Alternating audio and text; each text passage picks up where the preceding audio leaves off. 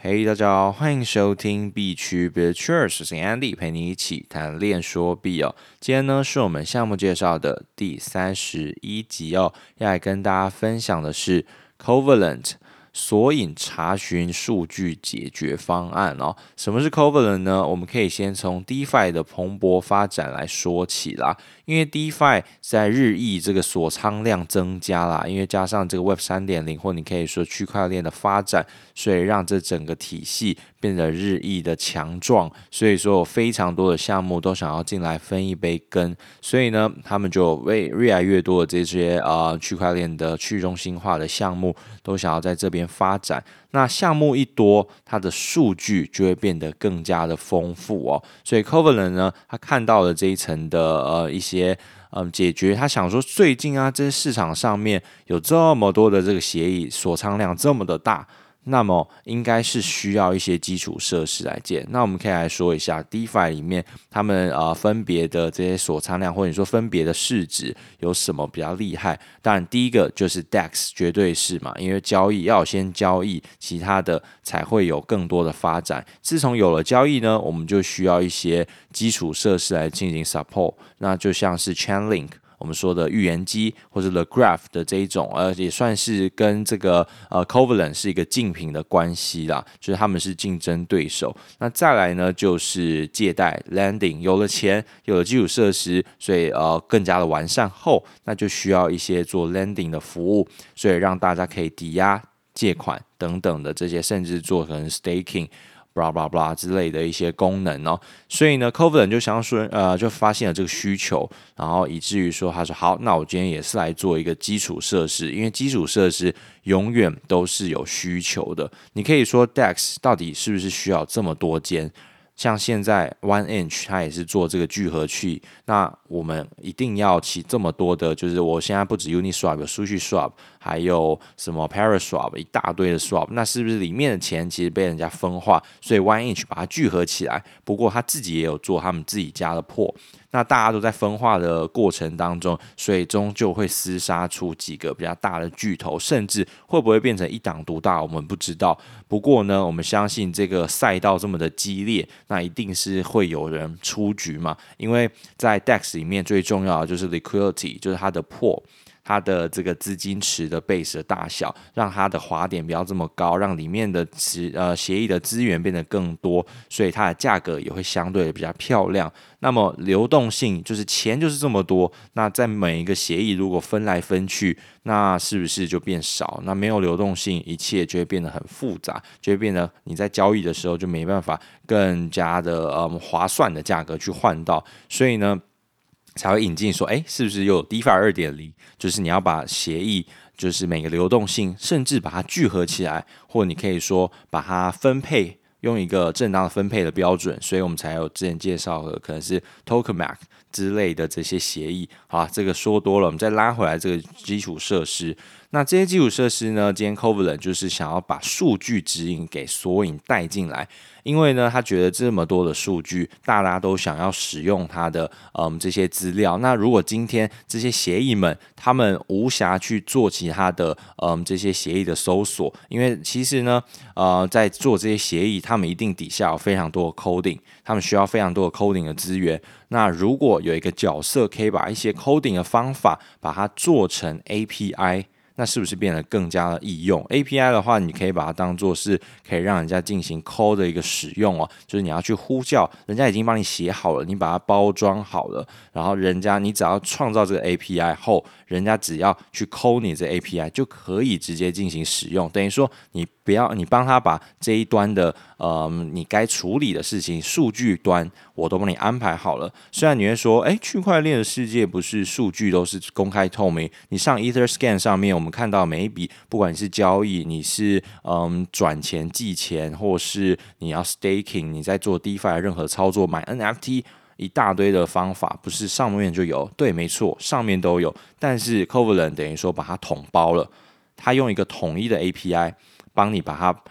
包装起来，或者你可以说把它 wrap 起来，封装一起，然后给你一整包，你要什么你就抠这个 API。我就可以给你该做到的，你想做到的事情，我就可以帮你做到。那这些 API 呢，有什么样的资源可以提供呢？那我们举例几个例子好了。假如说哦，我今天想要知道某一个地址。那一个巨金的地址，然后代币余额，或是你想要交易讯息，这些很基本嘛，或是一些区块链讯息，它有分 A、B、C 类啊。A 类呢，就我刚刚说，或是 NFT 的 ID 讯息，NFT 的一些 Meta Data，它也可以搜寻得到，然后知道说目前的这些持有者，它有多少。就是你可以说，他的这持有者的代币分配模型是多怎样子？是诶，他们团队有多少颗代币？他们的投资人有多少颗代币？或这些散户，诶，他的聚集筹码的密度高不高？这有点像是我们要研究一个币，是不是也要去了解它的筹码面，来去以便你进行说下一步的操作？或是呢，有一些 B 类的 API，因为这个 A、B、C 他们自己分的，就举例 A 类就比较像是这种代币余额啊、交易讯息，还有日志的一些事件、一些 event。它有没有什么大额的转账、大额交易的活动，就可以查询得得到。但这个是比较 specic 的，我觉得就是相对基本啊。或是还有一个就是 B 一类的 API 呢，就比较像是特定合约，有人在扣这些合约。因为我们每次我们假如在呃 Uniswap 上面交易，那它的每一个动作，你可以把它想象成就是呼叫一个合约，呼叫一个交易和合约。所以呢，我把钱。给 A，然后我可以换 B，就像啊，我嗯呃 swap 的以太坊好了，我要从以太坊换成 USDT，诶，这就是扣一个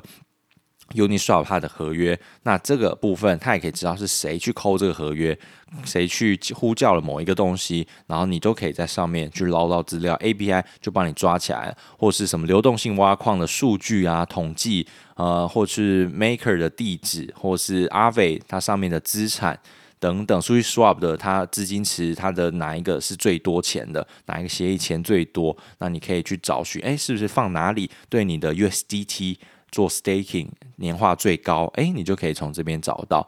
然后呢，还有什么？像是这个价格的获取 API，你可以知道，呃，哪里现货价格啊，然后。价格去去掉一些波动，价格波动的讯息，或是大额的交易是导致这个价格大量的呃，就是调整，就大幅度，就是可能突然涨了五趴十趴，那你就可以去捞到这些资料，甚至可以克制化，让你的这个 API，因为 API 就像是他给你一个一个桶包啊，你想要什么，他就去抠，那你抠了它后，它就可以呃更加的创造力啊，你有你的自己的想象，你想要干嘛，你有这些资料，你就可以去进行更多的操作或。或是你可以把它写成是另外一套你自己的程式，然后它的 API 也相对的简单，你就不需要了解这一段讯息，因为他们这些从业者，它比较像是你可以把它想象为 To B 的生意，它专门给这些 To B 的商呃的一些呃需要的这些合作伙伴这些讯息，那你就可以专心去做你的 Swap，专心去做你的呃前端的 UI U 叉的显示图形化视觉，像那什么 Dune Analytics。哎，就用 an an 这个分析 analyzed 之类的，然后你就可以在前端用很漂亮的呃，可能长条图啊，或什么甘特图啊，来去显示你的这个很好看的前端是界面，而且甚至创造你的付费，因为它那个实际上是高级版用户需要这个 subscribe，要这个呃订阅费。那这些它就可以去创造更多的价值哦，所以数据你要把它拆成，因为数据是有价值的，不过单一数据是没有，它是很多的数据去组合而成，你就可以创造属于你自己的一些项目，或者你出于你自己呃，你想要去创创其他的呃，可能是数据业啊，你想想要把它做成怎样的方式，就是一个很活络。然后你可以去利用这些 API 去创造更多呃所你所想要所呈现的功能哦，所以等于是它大幅的去降低这些开发成本，因为它提供这样简单易用的方式跟数据流。那么你可能想说，那谁会需要它呢？我们可以说像是想要做三合合法、合管、合规的交易所，可能像 Coinbase 或是 FTX，他们现在都想走向这种合法合规之路，因为他们知道。最重要的就是外面的人，或者华尔街这些人，他们这些大机构想要进场的话，就必须要走这种合法路线嘛。所以呢，才会有这么多。你会说，为什么这些机构他现在要去市场上要去买 ARK 的基金，或者你要去买叉叉叉的 ETF，才能够去参与比特币？那他干嘛不直接买就好？就是因为机构有一些限制条件，所以呢，他们才只能去想要去投资这类的商品，他就必须买这种合法、合管、合规的，所以要去市场上买这些 ETF，他没办法直接去投这个，嗯，就是比特币，那他就想要透过其他种方式来去购买。然后他就去选择这样子的方法。好，那 Covalent 呢？他如果今天帮 Coinbase 来做好了，那他今天要合法，所以他就可以去帮他拉这些数据，把这些链上数据捞出来，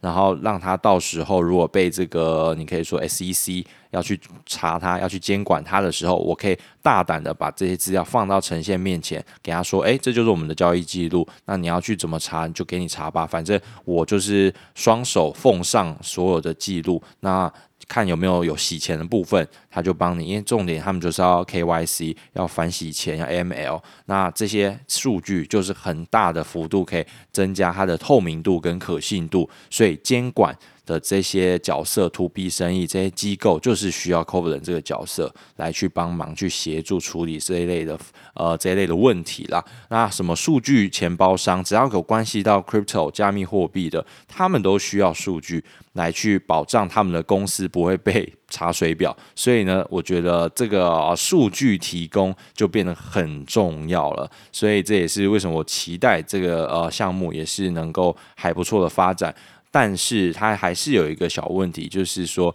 因为这种数据提供，大家都还不太不见得会去理解它，尤其在大牛市的时候，大家说哇，你随便一个 GameFi，随便一个呃 NFT 就起飞了，我干嘛还去呃研究这些基础设施？但错了。呃，基础设施呢是不管牛熊都需要的，然后它也不会因为什么呃大牛大呃大牛或是什么大熊是受到影响，因为它还是走自己的路，因为这个就是刚需，永远都记得这个是刚需，能够让更多的角色、更多外部资金进来的，那就是好项目，因为它相对可以带一些 big name 进来，那。数据提供就变得是一个很重要的工作，所以呢，这个数据端的接口服务我们就跟大家呃分享啦，就是这个 Coverland，我觉得基础设施有趣的就是在这边，像 Chainlink 在牛市的时候，哎，熊市的时候反而也是呃走的很很前面，或是它。呃，涨得很疯，或是大家才会回归到价值回归嘛，去了解，认真的去了解每个项目到底是做什么，而不是纯粹炒作。那这个方式，呃，或是这个项目也是介绍给大家。不过它的 CQT 呢，大家就也是要多注意一下啦，就是也是做好你的绝对研究，因为它对于这个呃市场上，如果要去有这样子的数据提供需求，他去捞他的资料，他付的 CQT 反而不是这。这么的多，所以等于说会有一点入不敷出，所以